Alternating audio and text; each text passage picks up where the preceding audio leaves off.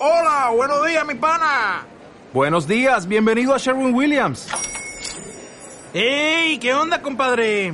¿Qué onda? Ya tengo lista la pintura que ordenaste en el ProPlus app. Con más de 6.000 representantes en nuestras tiendas listos para atenderte en tu idioma y beneficios para contratistas que encontrarás en aliadopro.com. En Sherwin Williams somos el aliado del PRO.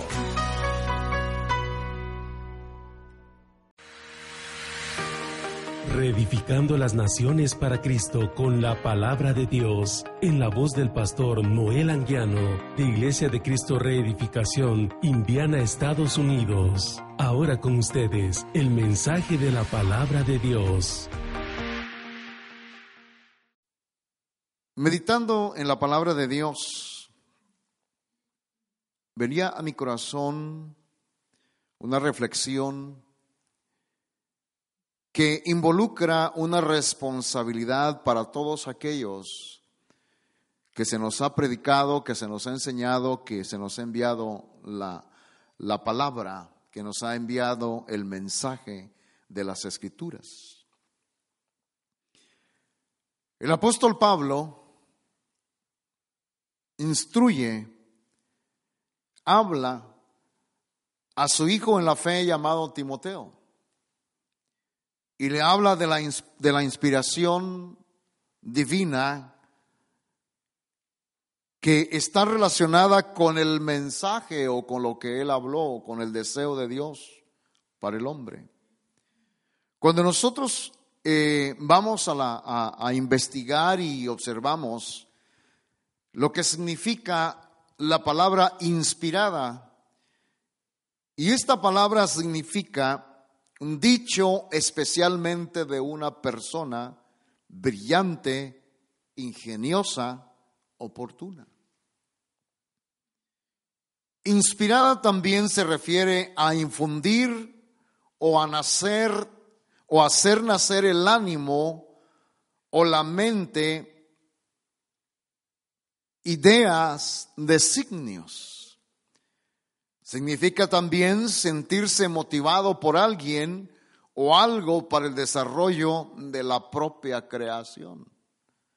Pero esto me bendijo, conforme al significado de la palabra inspirada, que significa dicho de Dios, diga dicho de Dios. Iluminar el entendimiento de alguien y mover su voluntad. Es decir, que la escritura, toda la escritura, toda la palabra es inspiración de Dios, no es invento del hombre. ¿Alguna vez usted ha escuchado eh, el argumento o la declaración de muchas personas que se expresan y sin darse cuenta le faltan al respeto a Dios quien inspiró las escrituras? Y muchos dicen, no, es que la Biblia la escribieron hombres. Sí, pero hombres llenos del Espíritu, motivados, iluminados, a escribir, a dejar plasmado en, en, tinta y papel o, o en papel, hermano, el dicho de Dios, la iluminación del entendimiento de Dios conforme a la voluntad. Venga conmigo, por favor, y entendamos que en la segunda carta de, Pablo a Timoteo, versículo, capítulo 3, versículo 14, fíjese que el apóstol Pablo a Timoteo recuerda, hermano, la importancia de su relación con la escritura en su, en su temprana edad. Por eso, eh, cuán importante es que los hijos en el hogar, desde su temprana edad, estén, hermano, meditando o se les está enseñando las escrituras. Si, si hay alguien o cuando alguien no, hermano, o no tiene el deseo o se niega a instruir a su descendencia en el hogar, conforme a las escrituras, está cometiendo el error más grande que un ser humano puede cometer en medio del pueblo de Dios. Cuando nosotros leemos en la segunda, segunda carta de Pablo a Timoteo, capítulo 3, Fíjese que en el versículo 14, Pablo a Timoteo, su hijo en la fe, le hace un llamado a no imitar y tener cuidado con aquellos, hermanos, que saben y conocen las escrituras, pero no las aplican para sí mismos. Usted puede leer versículo 1 al versículo 13 más tarde, pero el versículo 14 Dice ahí, tú sin embargo persiste en las cosas, segunda de Timoteo 3:14, que has aprendido.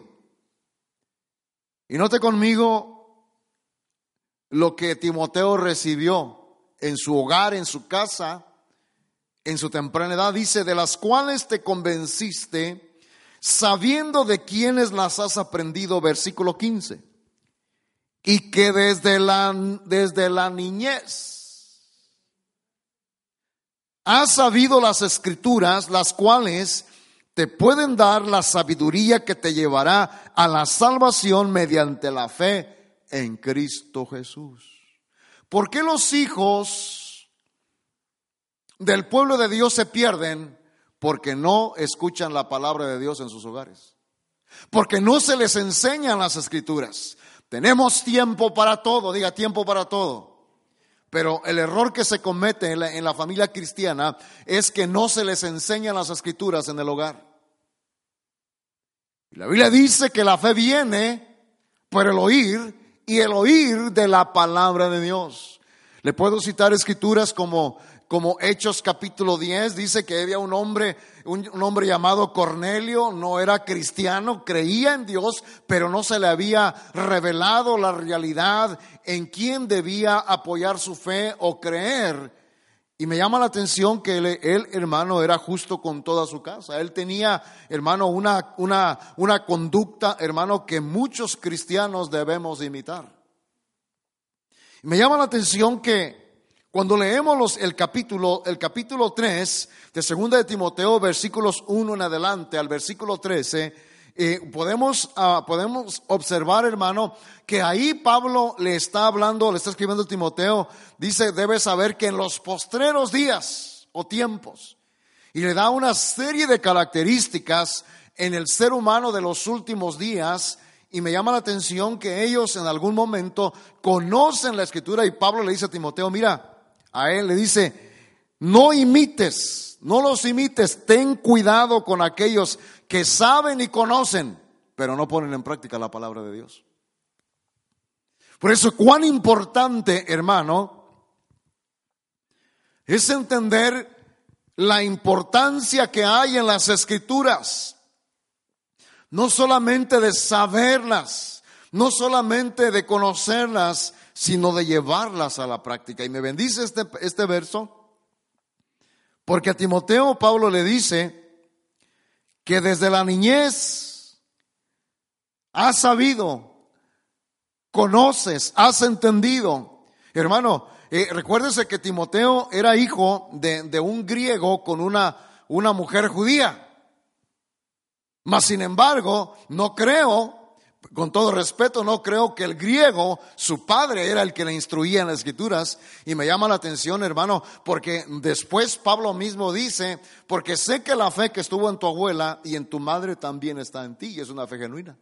Es decir, hermano, que en la casa de Timoteo, en su temprana edad, la abuelita y la madre le estaban transmitiendo a él el conocimiento de las escrituras. Usted que es abuelo, ¿qué es lo que hace con sus nietos? Aleluya. Les tolera todas las travesuras o le dice, mire mi hijito, siéntese aquí, le voy a contar una historia. Amén.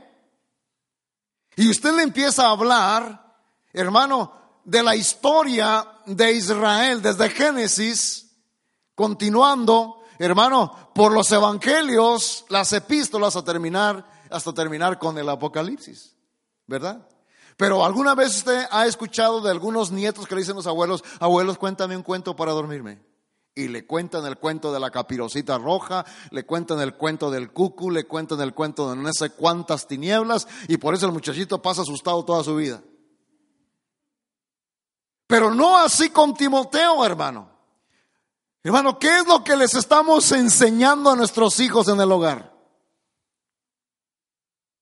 Porque si les enseñamos la importancia que hay en conocer las escrituras. Hay un hombre de Dios que pasó a la presencia del Señor y él es de una de las, de las líneas hermano judías, nacido en Latinoamérica. Fue un evangelista tremendo, hermano.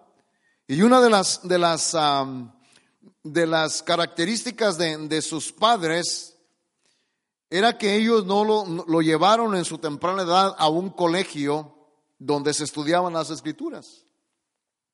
Pero para entrar a ese colegio se requería o requería que el estudiante conociera la palabra de Dios.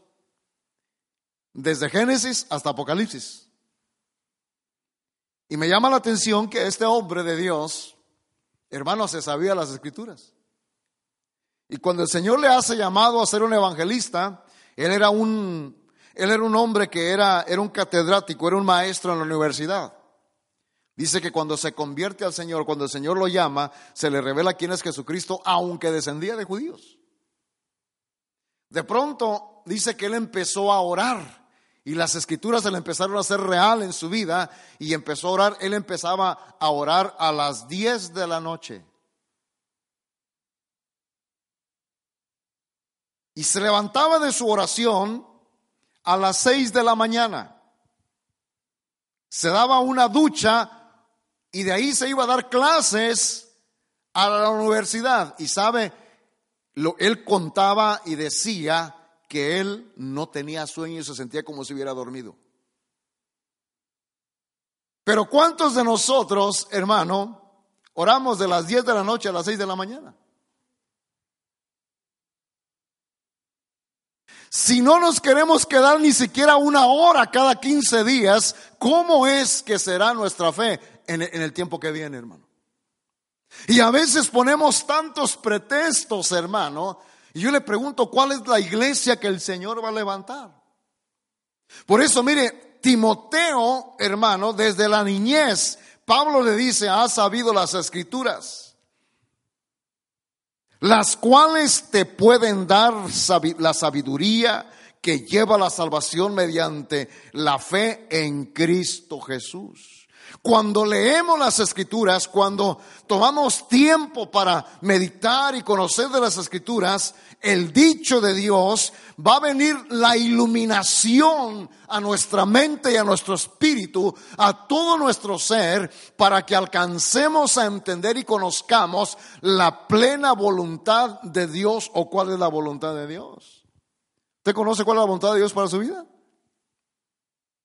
Porque Romanos capítulo 12 dice ahí, hermano, que hay que, hermano, en sus primeros dos versículos, que hay que renovar nuestro entendimiento, que no hay que adaptarnos a este mundo, sino que hay que renovar nuestro entendimiento para que comprendamos cuál es la voluntad de Dios, lo bueno, lo perfecto, lo aceptable o lo agradable. Ahora, muchas de las veces nosotros no logramos entender la, la, bendición que existen en las escrituras. El tema que le, que le tengo hoy es las escrituras. ¿Por qué debemos meditar las escrituras? Porque es la iluminación de Dios, es el dicho de Dios, es el deseo de su corazón. Eh, mire, este verso no lo tengo ahí, pero, pero se lo voy a leer.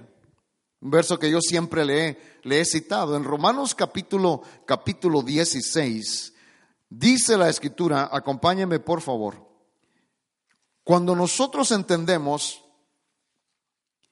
esta realidad en cuanto a las escrituras, dice Romanos capítulo 16, porque quiero llevarle a considerar que de nada sirve escuchar un mensaje, hacer notas, hermano, comprar CDs, escuchar predicaciones y saber la palabra de Dios, tener revelación, si no ponemos en práctica lo que, lo que el Señor nos dice. Ahora, dice la escritura ahí en Romanos 16, versículo 25, y aquel que es poderoso para afirmaros conforme a mi evangelio y a la predicación de Jesucristo, ¿por qué el apóstol Pablo dice mi evangelio si no es de él? ¿Por qué Pablo declara mi evangelio? Porque Pablo mismo dice, aunque soy tosco en el hablar, no lo soy en el conocimiento. Es decir, Pablo dice, también escribe y dice, imitadme a mí en lo que yo imito a Cristo. Es decir, cuando Pablo dice mi evangelio, él está declarando y está diciendo que el evangelio se hizo parte de su vida, hermano, era, era tanto el deseo de, de, conocer al Señor que se, le que se encontró con él en el camino a Damasco, hermano, de poder transmitir el deseo de Dios y de pronto dice, mi evangelio, eso nos habla a nosotros, que el evangelio, la palabra de Dios tiene que penetrar de tal manera en nuestras vidas que ya no nos vean a nosotros, sino que vean a Cristo en nosotros, amado hermano. Pero ¿qué es lo que están viendo en nosotros? Mi amor, haces esto y surge el apellido, hermano. Hijo, ayúdame en esto y surge el apellido. ¿Y qué es lo que están viendo? Hermano, y cristianos. Ahora dice la escritura ahí, conforme a mi evangelio y la predicación de Jesucristo, según la revelación, diga iluminación del dicho de Dios, del misterio que se ha mantenido en secreto durante siglos sin fin. Versículo 26. Pero que ahora ha sido manifestado y por las escrituras de los profetas, oiga, conforme al mandamiento del Dios eterno, se ha dado a conocer a todas las naciones para guiarlas a qué? A la obediencia de la fe. Es decir, que yo puedo recibir mucha palabra, yo puedo tener mucho conocimiento, podemos conocer, hermano, las siete caídas de Luzbel, podemos hablar de las, de las escamas de Leviatán si usted quiere, pero eso de nada sirve si no obedecemos a la, a la palabra de Dios. Porque quienes predican, va? Las escamas de Leviatán. Usted se ríe, pero es cierto. Las siete caídas de Luzbel los siete truenos apocalípticos, los tambores de guerra, pero no, hermano, estamos dispuestos a obedecer. Ahí está el rey Saúl, ¿se recuerda? Y viene la palabra profética a través de Samuel y de pronto, hermano, le dice, ve y destruye a Malek. Pero fíjese que, que Saúl perdonó al rey de los amalecitas y perdonó, hermano, y se trajo lo mejor del botín. Y de pronto, hermano, cuando Samuel llega a decirle que Dios ya lo había destituido y le dice, se complace, se complace Dios tanto en sacrificios como obedecer. Y amado hermano. Ahora me llama la atención que cuando nosotros leemos lo que Pablo le dice a Timoteo que desde la niñez ha sabido las escrituras, las cuales te pueden dar sabiduría que lleva a la salvación mediante la fe en Cristo Jesús. Entonces Dios reveló e inspiró su palabra, pero con un propósito específico en relación con el hombre. Y cuando habla término hombre, está hablando varón y hembra, los creó. Ahora, le voy a leer unas versiones que, que tal vez usted las tiene ahí, pero no, no las ha yo las, las escribí acá. Fíjese que hay una versión que dice en 2 de Timoteo 3:16. Dice la escritura, 2 de Timoteo 3:16 y 17, dice, toda es dice, toda escritura está inspirada por Dios y es provechosa para enseñar, para argumentar, para corregir, para educar en la rectitud a fin de que, oiga esto, el creyente esté perfectamente equipado para hacer toda clase de bien. ¿Cuántos aquí somos obradores de bien? Pero ¿por qué la Biblia nos dice absteneos de toda clase de mal? Porque Dios dice, el propósito por el cual yo envío la palabra, te doy el mensaje, te envío mi, mi dicho, ilumino la mente y el corazón de los que te predican, los que te enseñan, de pronto tiene un propósito en tu vida que estés preparado, que estés equipado, que estés apto para hacer toda clase de bien. Por eso un cristiano haciendo cosas malas, hermano. Vengativo, revanchista, hermano, no ha entendido, conoce la Biblia, pero eso no le, no le, no le lleva ni al techo. Otra versión dice, mismas escrituras, toda la escritura es un mensaje enviado por Dios y es útil para enseñar, reprender, corregir, mostrar a la gente cómo vivir de manera que Dios manda. Y me gustó esto. Para que el siervo de Dios esté listo y completamente capacitado para toda buena obra. Aquí ya no solamente le habla al creyente, sino también le habla al siervo de Dios. ¿De qué me sirve que yo le predique, le enseñe y le instruya y que de pronto usted vea características adversas. ¿De qué sirve, hermano, que yo le enseñe que, que, Dios detesta el pecado y que yo me, me, eh, me ensucie constantemente en el pecado, hermano? De nada sirve. Le habla al creyente, pero también le habla al siervo de Dios. Hay otra versión que dice, todo lo que está escrito en la Biblia es el mensaje de Dios. Y es útil para enseñar a la gente, para ayudarla y corregirla y para mostrarle cómo debe vivir. De modo, de ese modo, y ahora aquí ya le habla a los servidores. Es la versión TLA. De modo los servidores de Dios estarán completamente entrenados y preparados para hacer el bien. Oiga, Oigan, servidores, ya habló a los creyentes, diga pueblo de Dios, ya habló al siervo, diga los siervos de Dios, los ministros, ya habló también, ya habló también a los servidores. ¿De qué sirve tener un servidor, hermano, mundano, que no ora, que no, que se escapa, que no sirve, que tiene mal testimonio, hermano? Pierde su tiempo. Dígale, hermano, ¿cuánto conoce las escrituras? Sonría, Cristo le ama. ¿Te deleitas en las escrituras? Dice ahí, hermano, que la inspiración de la escritura es de Dios. Dígale, la inspiración de la escritura es de Dios. Él conoce, Él conoce el por qué nos ha enviado la escritura. Ahora, dos aspectos importantes, hermano, que cada uno de nosotros debemos entender por parte de Dios. Número uno es la utilidad de la escritura. Primero Timoteo, segundo Timoteo 3:16. Ahora, la utilidad de la escritura, lo útil que es la palabra de Dios en la vida de todo creyente, de toda persona. Segunda de Timoteo dice, toda la escritura es útil o es inspirada por Dios y útil para enseñarnos, para enseñar, para redarguir, para corregir, para instruir en justicia.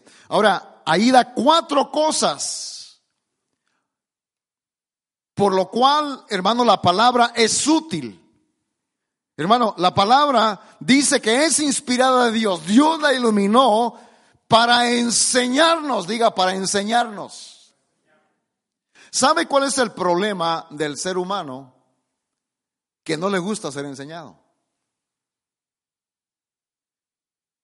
Cuando usted y yo fuimos a la escuela, si usted se graduó y es un profesional, todo lo enseñado se va a ver, o todo lo aprendido, todo lo enseñado, todo lo aprendido, se notará en el día que usted esté delante de su trabajo realizando su profesión.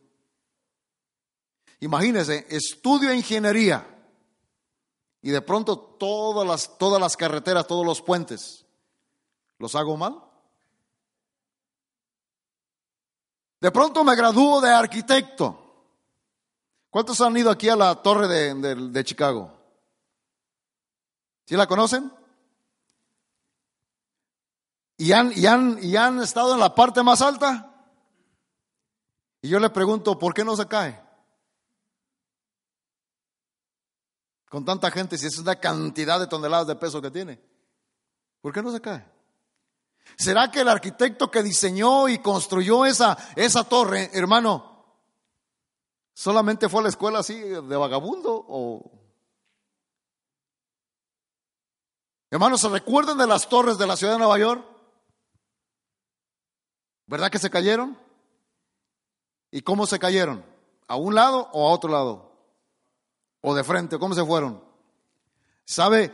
Que el, el, hombre que las diseñó, el arquitecto que las diseñó, las diseñó que cuando se cayeran o se vinieran al piso esas torres, no iban a caer a ningún costado, iban a venir un piso sobre otro, así estaba el diseño. ¿Por qué le digo todo esto, hermano? Porque la enseñanza, la utilidad de la escritura, lo útil que es la palabra de Dios en la vida de todo creyente, hermano, viene para enseñarnos, hermano, lo que es la verdad. Viene para enseñarnos cómo nosotros debemos actuar, caminar y corregir. Hermano, por ejemplo, si usted tiene un año escuchando el mensaje de la palabra de Dios y sigue con sus mismas cosas, entonces pierde su tiempo. Perdóneme. Dios nos ha hablado del perdón y no queremos perdonar. Dios nos ha enseñado de su misericordia y su compasión y no queremos actuar de esa manera. Dios nos ha enseñado tantas cosas a través de su palabra. Hermano, mire, algunos dicen que Enoch conoció al Señor cuando era de 65 años. Y caminó con Dios 300 años. 365 días. Y desapareció porque Dios se lo llevó. El apóstol Pablo dice, ya no vivo yo. ¿Por qué Enoch desapareció? Porque hermano, ya no miraban a Enoch, sino miraban a Dios caminando en él. Enoch tenía tan plasmada las características de Dios que Dios, hermano, dijo, bueno, como tú ya desarrollaste, el, entendiste el propósito por el cual yo he enviado mi palabra, entonces, como tú ya estás Estás exento de todas las cosas que como humano que tiene limitaciones, como tú ya desarrollaste todo lo que lo que yo te he mostrado, tú has puesto en obra, en práctica todo lo que yo te he enseñado, no te vas a morir y tienes la bendición de así con ese cuerpo te voy a traer y te voy a transformar, hermano, y ese hombre no murió. Desapareció porque Dios se lo llevó. Pablo dice, hermano, Pablo dice, ya no vivo yo sino Cristo vive en mí. ¿Cuántos pueden declarar esa, esa, esa palabra? Enoch es mencionado en Génesis y en el libro de Judas. Entonces, cuando nosotros observamos, hermano, que la escritura dice ahí que la utilidad de la escritura viene para enseñarnos, viene para enseñar todo lo que es la verdad, viene para redarguir reprender, ayudar para confrontar lo que está mal. Hermano, porque algunas veces sentimos que la palabra es, llega, llega fuerte y nos, y, nos, y nos impacta? ¿Sabe por qué? Porque hay algo que está mal dentro de nosotros. Por ejemplo, no se me lo tome a mal, mire, yo, mire, le voy, por ejemplo, por ejemplo, muchos dicen, si, si uno, ay no, pero es que ese mensaje de santidad, qué duro es. ¿Y sabe por qué dice qué duro es? Porque quiere vivir como mundano. Hermano, ¿qué dice la escritura? Sed santos porque yo soy qué. Pero ¿por qué muchos interpretan al revés? Hermano, Jesús dijo, ahí viene el príncipe de este, de este mundo o de este siglo y él en mí no tiene nada. Eso quiere decir, hermano, que Cristo Jesús eh, fue alguien, hermano, que manifestó una vida entregada, dice, limpio, puro, tentado en todo, probado en todo, pero sin cometer ningún pecado. Ahora, Él es el abanderado de nuestra fe, Él es el fundamento de nuestra fe. Por eso, amado hermano, sí se puede, diga, sí se puede.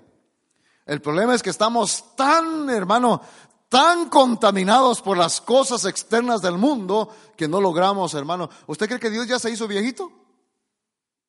¿Usted cree que Jesús, hermano, se murió? ¿Usted cree que el Espíritu Santo no existe? No, hermano, Dios está ahí. Dios está donde dos o tres congregados en su nombre. ¿Cuántos sienten al Señor en medio nuestro? Si no lo sienten, no diga amén. Pero si lo siente, diga amén. Porque es promesa. Ahora, Él viene para enseñarnos, para redarguir o reprendernos, para ayudarnos, para confrontar lo que está mal en nuestra vida. ¿Para qué decir, hermano, para qué el Señor envía la iluminación de, su palabra? ¿Para qué Dios inspira su palabra? Mire, lo útil de la palabra viene para decirnos que hay cosas que están mal delante de Dios. La escritura dice ahí, Cuando viene hablando el apóstol Pablo de las obras de la, de la carne, dice, de cierto os digo que los que practican tales cosas no van a heredar el reino de los cielos, aunque me hablen de la cultura. De ese reino, ¿verdad? Pero si sigo de carnal y de pecador, hermano, no voy a heredar. Oh, muy dura, porque los discípulos, hermano, en Juan 6 le dijeron, mira, todos se van, Señor. Y Jesús, y Jesús les dijo, bueno, ¿quieren irse vosotros también? Y uno de ellos dijo, ¿a quién iremos si solamente tú tienes palabras de vida eterna? Y sabes, se ofendieron porque Jesús les dijo, tienen que participar del pan y el vino. Tienes que comerte el, cuerpo y, las, y, verte la sangre si quieren tener parte conmigo. Oh, dura es esta palabra, ¿quién la puede llevar? Hermano, muchas de las veces nosotros creemos que el Evangelio es un invento de los hombres. El Evangelio tiene como propósito preparar nuestras vidas para entrar en la eternidad. Pero tenemos que entrar sin pecado, sin contaminación. Tenemos que encontrar, hermano, mire, entrar en la dimensión eterna, hermano, bien corregidos, bien enseñados. Y luego dice que la palabra es útil para corregir, para enderezar nuestro camino. Se recuerda del profeta Geo cuando fue con Israel y le dijo, Paraos en los caminos. vamos a leer. Ageo capítulo, este no lo tengo ahí, pero Ageo capítulo, capítulo 2. Venga conmigo, por favor. Biblia de las Américas. Ageo capítulo 1. Yo le he leído mucho ese pasaje. ¿Por qué? Porque Ageo nos habla a nosotros de las consecuencias que nosotros provocamos cuando se frena la bendición. Dice el Señor ahí. Cuando les dice, considerad bien Dice, sembráis mucho, versículo 6, pero recogéis poco. Coméis, pero no hay suficiente para que os hacéis. Bebéis, pero no hay suficiente para que os embriaguéis. Os vestís, pero nadie se calienta. Y el que recibe el salario, recibe el salario en bolsa rota. Así dice el Señor, versículo 7, Señor de los ejércitos, considerad bien vuestros caminos. Cuando dice, consideren bien vuestros caminos, lo que está diciendo el Señor. Miren, por favor, esto lo digo yo, corrijan su manera de caminar. Porque todas esas necesidades, todo ese periodo de escasez, todo lo que está sucediendo, que no lo entienden, es porque no quieren enmendar, no quieren corregir su camino. Ellos sembraban, ellos, hermano, aportaban ellos, pero ¿sabe qué? Y les dijo, el problema, el versículo 8 les dice, es que ustedes no suben al monte. Subida al monte, traed madera reedificar el templo para que se agrade de él y yo y me agrade de él y yo sea glorificado. Entonces quiere decir, quiere decir entonces, hermano, que la palabra de Dios, la escritura, fue inspirada por Dios para corregir, para que enmendemos nuestra manera de caminar. ¿Cuántos de nosotros se nos ha enseñado, se nos ha predicado, se nos ha dicho y seguimos igual, hermano? Yo le puedo hablar aquí de tantas cosas pero me, me, me, es puesta la necesidad de reedificar su vida, de restaurar la obediencia a Dios sobre todas las cosas. Hermano, usted quiere estar así porque así quiere vivir. Pero la palabra de Dios dice que Él viene para enseñarnos. Repito, Pablo dijo, imítenme a mí lo que yo imito a Cristo. Haber visto al apóstol Pablo era ver una réplica, una mano, una copia de Cristo, hermano, en carácter, en conocimiento, en manera de actuar. Hermano, lo, lo apedreaban, lo dejaban medio muerto y él no se vengaba de nadie. Ahora dice ahí que es útil para instruir. Dice, para instruir en justicia Instruir involucra para mostrarnos cómo se debe vivir, para enseñarnos lo que es recto, educar en una vida de rectitud, para hacernos ver lo que está mal en nuestra vida. Hermano, mire, nadie, nadie de los que estamos aquí sabemos que o pensamos, o cómo es la palabra más bien dicho, todos los que estamos aquí, hermano, ninguno de nosotros tiene una mala impresión individualmente hablando de uno, cada uno, de, ¿verdad? ¿Verdad que no? Cuando usted se para en el espejo, usted se ve perfecto, se ve guapo, se ve guapa, se ve bonita, se ve bonito, etcétera. Usted es lo mejor, usted, usted es la nata y la crema de su casa, ¿verdad que sí? Pero fíjese que los demás, los demás que nos observan, Por muy hermano, muy adornados que estemos, los demás nos observan en nuestra conducta y nos ven nuestras deficiencias y nuestros errores. Y de pronto preguntan, bueno, pero si el hermano tiene 10 años en el Evangelio y sigue con esas cosas. ¿Qué es lo que le está diciendo? Que está pasando dormido al tiempo en el Evangelio. Amado hermano, dice la escritura que la, la palabra de Dios es, hermano, es útil. ¿Para qué? Para mostrarnos cómo se debe vivir, para enseñarnos lo recto, para educar, educarnos una vida de rectitud, para hacernos ver lo que está mal, hermano, en nuestra vida. Hay cosas, hermano, que, que a Dios nos habla a través de su palabra y muchas veces decimos, ¿quién le dijo al pastor? ¿Verdad que sí? ¿Para qué diga eso? Si Dios te conoce y Él envía su palabra por su pueblo. Por eso, mire, amado hermano, el Evangelio es tan sencillo. Jesús dijo, mi, mi yugo es fácil y mi carga es ligera. Somos nosotros los hombres los que complicamos el Evangelio, ¿verdad que sí? Fíjese que la escritura dice ahí, el que a mí viene, yo no lo echo fuera. Pero ¿por qué los hombres echamos fuera a la gente? El que a mí viene, deje ponerlo en un español mexicano, hermano de mi país, dice ahí, el que a mí viene, yo no lo rechazo. Pero ¿por qué nosotros sí rechazamos a los hermanos? Con ese no te juntes, con aquel pastor no te vayas, ya ni lo visites, ya ni Hermano, somos nosotros los que complicamos el evangelio en, esta, en esta vida. Diga conmigo, somos nosotros los que complicamos, eh, complicamos el evangelio. Jesús dijo, ama a tu hermano y nosotros no amamos, hermano. Perdona y no perdonamos.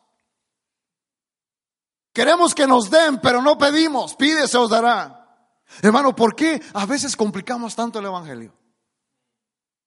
Muchas de las veces estamos complicando el Evangelio, hermano, porque, porque no hemos entendido que la utilidad de la palabra viene para corregirnos, pero nosotros no queremos. ¿Alguna vez a usted, hermano, eh, papá y mamá tomó un cinturón y lo corrigió? ¿Sí? ¿Por qué lo corrigió?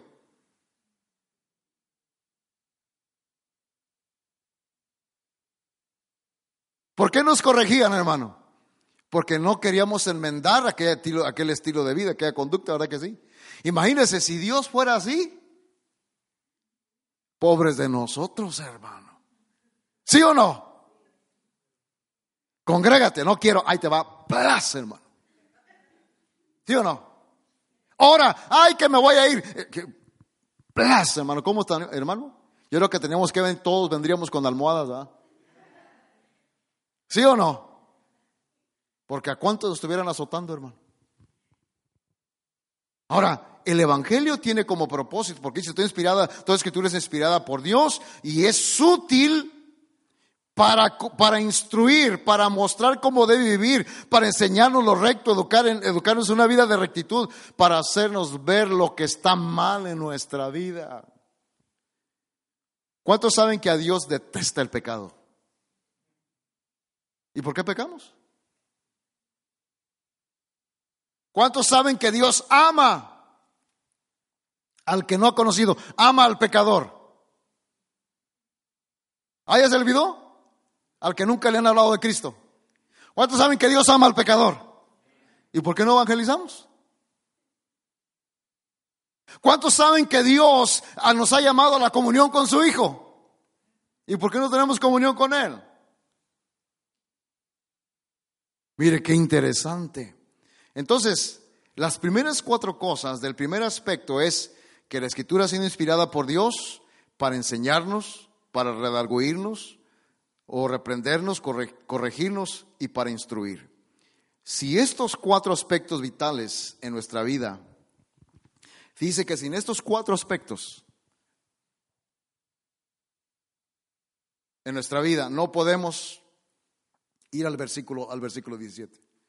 Si no nos dejamos enseñar, si no nos dejamos, si no, si no, si no nos dejamos, hermano, que nos corrijan lo malo, si no nos dejamos, si no enderezamos nuestro caminar, y si no, hermano, y si no y si no corregimos las cosas malas de nuestra vida, no podemos ir al verso 17.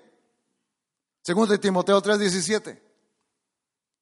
Porque Efesios 2.10 dice ahí, hermano, que Dios, creados en Cristo Jesús para buenas obras, pero si no, hermanos, si, la, si no permitimos que la Escritura nos enseñe, nos, nos reprenda, nos corrija y nos instruya, no podemos ir al verso 17. Nadie, ni yo, ni el que le predica, ni, ni, ni, ni el hombre más ungido sobre la tierra puede, hermano. ¿Y qué dice el versículo 17? A fin de que el hombre, de que el creyente, de que el siervo de Dios sea perfecto, equipado para qué? Para toda buena obra. Entonces quiere decir, hermano, que si, que si yo no, si no me dejo corregir, los aspectos del versículo 16. Si yo no vivo los aspectos del versículo 16, no voy a poder, hermano, poner en práctica los, los, los aspectos, hermano, del versículo 17. Dice ahí, hermano, a fin de que el hombre de Dios sea perfecto, a fin de que los creyentes sean perfectos, a fin de que el hombre, el siervo de Dios sea perfecto, a, a fin de que los servidores sean perfectos, equipados para toda buena obra. Y ahora lo que le voy a decir aquí, mire, mire pues, venga conmigo a Santiago. ¿Por qué?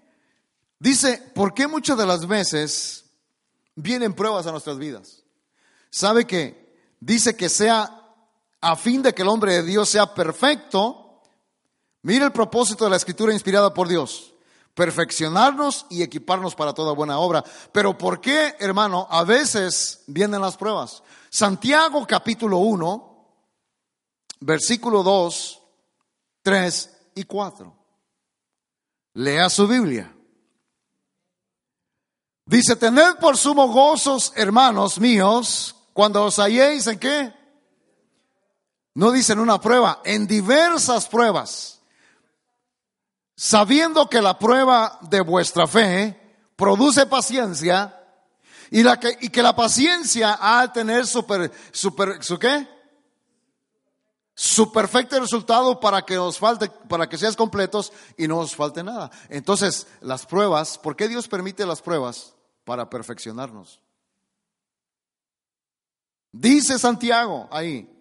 Ahora, fíjese, amado hermano, yo, esto es tan sencillo que le digo, Señor. Entonces quiere decir que somos nosotros los que complicamos las cosas. Dice ahí, tened por sumo gozo, hermanos míos, el que os halléis en diversas pruebas, sabiendo que la prueba de vuestra fe produce paciencia y que la paciencia tenga su perfecto resultado para que seáis perfectos y completos y que os falte nada. Entonces, ¿para qué vienen las pruebas? Sí, vienen para perfeccionarnos, pero hay otra cosa por lo que vienen las pruebas porque quiere, porque Dios desea, Él permite pruebas en nuestra, pruebas de Dios que permite. Él permite pruebas en nuestra vida para ver, hermano, qué tan sólidos estamos en la inspiración de su palabra? ¿Qué tan sólidos estamos en su palabra? ¿Qué tan sólidos estamos en la palabra que se nos está enseñando? ¿Qué tan sólidos estamos, hermano, en el crecimiento de la palabra que estamos recibiendo? Pero si viene una prueba, hermano, y nos queremos que, hermano, damos, pegamos al grito en el cielo y saber lo que queramos hacer, dice Dios, ay, este muchachito todavía no está, no, no está vitaminado. ¿Qué es lo primero que pasa, hermano, cuando viene una prueba? Que Dios permite. Yo no había entendido que hay pruebas que Dios permite. Por ejemplo, mire, Dios probó, permitió, vino una prueba sobre Job. Sobre, sobre Job, ¿se acuerda? Y mire Job cómo estaba de sólido en la palabra de Dios. Pero su mujer no. Su mujer dijo, maldice a Dios y muérete. Pero Job dijo, no, Dice, como una insensata has hablado. ¿Por qué? Porque a veces, hermano, hay pruebas que vienen. Fíjese que perfeccionar, perfección que es desarrollada en nuestra vida por medio de las pruebas que Dios permite. Porque Dios ve, desea ver la solidez de su palabra en nosotros. Por ejemplo, tiene solamente, perdón lo que voy a decir, yo sé que, que, al, diablo, al diablo le molesta, al diablo le enfada, al diablo no le gusta, hermano. Mire, tal vez tienes, tienes hermano, un montón de, de biles que pagar. Y de pronto, hermano, lo único que te queda, pagas todo, hermano, y, y lo único que te queda para la semana es el 10% de tus ingresos. Y no tienes ni para la gasolina del día de mañana. Y dices, pero ¿cómo si solamente tengo estos 20 dólares y es todo lo que tengo para la semana? Ay, para la otra semana se lo dice, uh, Dios, error. Yo iba a hacer que alguien te invitara ahí, te diera y te llenara el tanque, pero mira, ya veo que estás fluctuante en la palabra de Dios. Hermano, ¿cuánta gente? Hermano, el cristiano que recibe la palabra de Dios por lo menos cinco años y que tiene problema para diezmar y ofrendar, no está sólido en la fe, no está sólido en la palabra. Mano, por 12 años yo estuve en una congregación. En una congregación como nosotros, una congregación como cerca de dos mil miembros, hermano. Donde, donde todos, si quisiera, hermano, uno va y se levanta y da un dólar, son dos mil dólares de ofrenda. No porque hubiera necesidad, ahí no había necesidad. Pero sabe, amado hermano, ¿por qué lo hacía? No por la congregación donde estaba, sino por mí mismo. ¿Por qué? Porque he creído a un Dios. Dígame cuántos pueden pagar un mensaje de la palabra de Dios, cuántos pueden pagar el sacrificio de Cristo. Por eso, mi amado hermano, dice ahí que el propósito de la escritura inspirada por Dios es a fin de que el hombre de Dios sea perfecto, diga completo, maduro. Entonces, por eso vienen las pruebas. Y hay pruebas que Dios permite, hermano, para ver qué tan sólidos estamos en la palabra. Y, la, y hermano, cuando, cuando vamos a las pruebas y en lugar de, de correr, hermano, de quedarme o de no llegar, en una prueba lo que debo hacer, hermano, mejor voy. Le digo, no, Señor, tú y yo somos la mayoría. Estamos en un problema, en estación difícil. Ah, ya no voy al culto. ¿Por qué? Como si Dios fuera el culpable. Y Dios dice, yo estoy permitiendo esa prueba para ver qué tan sólido estás. Pero cuando él ve, hermano, cuando David cometió el pecado, que murió su niño, el hijo del fruto del pecado, se levantó, se bañó, hizo todo, ¿ah? ¿Y a dónde se fue? ¿Se fue a cacería o se fue de viaje o se fue a correr por el campo en su caballo o qué se fue o se fue al lugar, al restaurante más famoso de Jerusalén en su tiempo? ¿A dónde se fue? Se fue al tabernáculo, hermano donde estaba la presencia de Dios, como diciendo, no hay nada más importante ante toda situación que estar delante de ti. Pero hoy en día, hermano, mire, ya van, van varios años. Y yo digo, Dios mío, yo estoy entendiendo que a veces es mejor estar, mucho mejor estar contigo. ¿Dónde están los que te decían? Los que te aplaudían, los que te palmeaban la espalda. ¿Dónde están todos aquellos, hermano? Pero siempre le puedo decir algo, el que está conmigo nunca me ha dejado, el que está conmigo ahí ha estado siempre, él nunca se ha ido, él es fiel y verdadero. Por eso me, mi, mi, mi, mi, palabra, por eso mi, mi, mi honor, por eso es todo para él, la gloria, todo es para él, hermano. Hermano, por eso todo lo que hacemos, todo lo que hago, todo le digo, Señor, es por tu gracia, es por tu fidelidad, es por tu misericordia, es por tu amor. Ningún hombre me ha ayudado como tú. Tú eres el único a quien admiro, a quien, a quien adoro, a quien exalto, a quien bendigo. Alabado, bendito sea su nombre, amado hermano. No hay nadie como él. Pero mucha gente, hermano. Oh, es que mi my friend va, voy a ir con my friend. ¿A dónde vas a ir con tu friend? ¿Al pecado? Un buen amigo es aquel que te invita al culto. David decía, yo me alegré con los que me decían de la casa del Señor iremos. Le decían, pero ya después no le dijeron. ¿A dónde te invitan tus amigos? ¿Mm? ¿Por qué Jonathan y David eran tan íntimos amigos, hermano? ¿Sabe por qué? Porque David amaba a Dios. David, hermano, es alguien que se deleitaba el Señor estando solo, hermano, con su, con su instrumento de música, Dios le dio la habilidad para, para, para hacer instrumentos de música.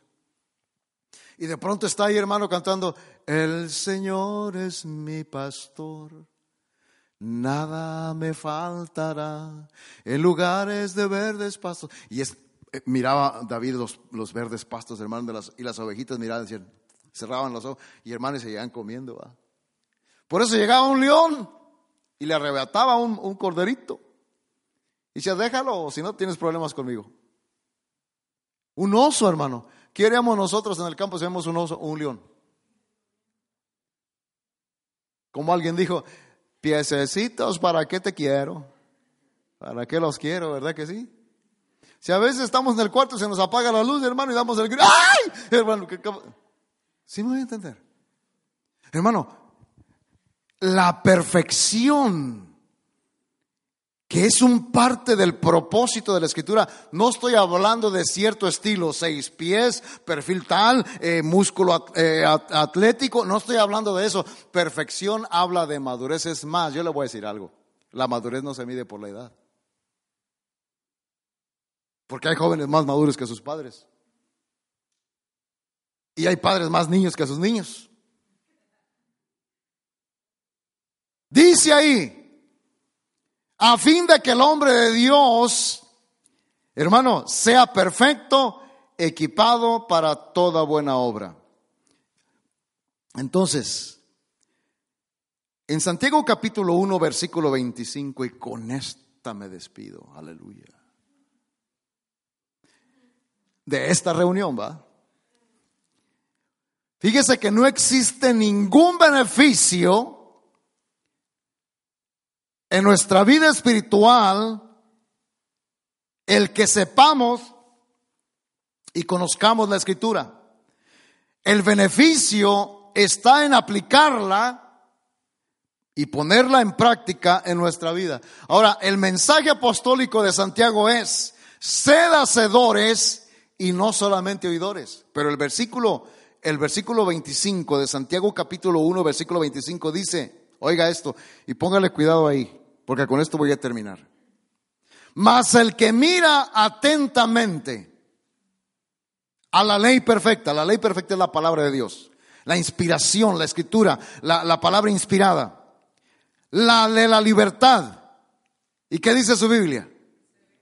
Perseverar es afirmar, perseverar es estar sólido y perseverar en ella no siendo oidor olvidadizo sino hacedor de la obra, éste será bienaventurado en lo que hace. ¿Cuántos quieren éxito en su camino en el Evangelio? No, ¿cuántos quieren de verdad, quieren éxito en el camino del Evangelio? Dice la escritura. Oiga. Dice ahí. En este libro de la ley Josué 1.8.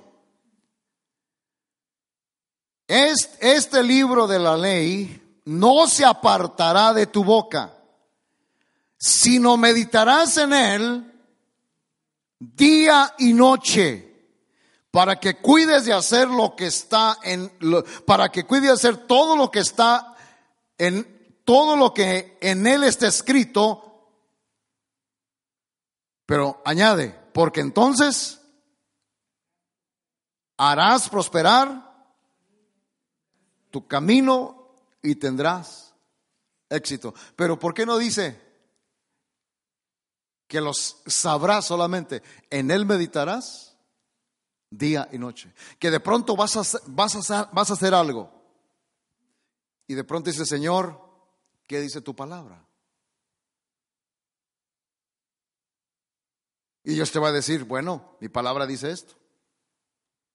Entonces vas a meditar, hermano, mire cómo nosotros, en el, en el libro de los Salmos capítulo 1 dice, bienaventurado es el varón que no anda.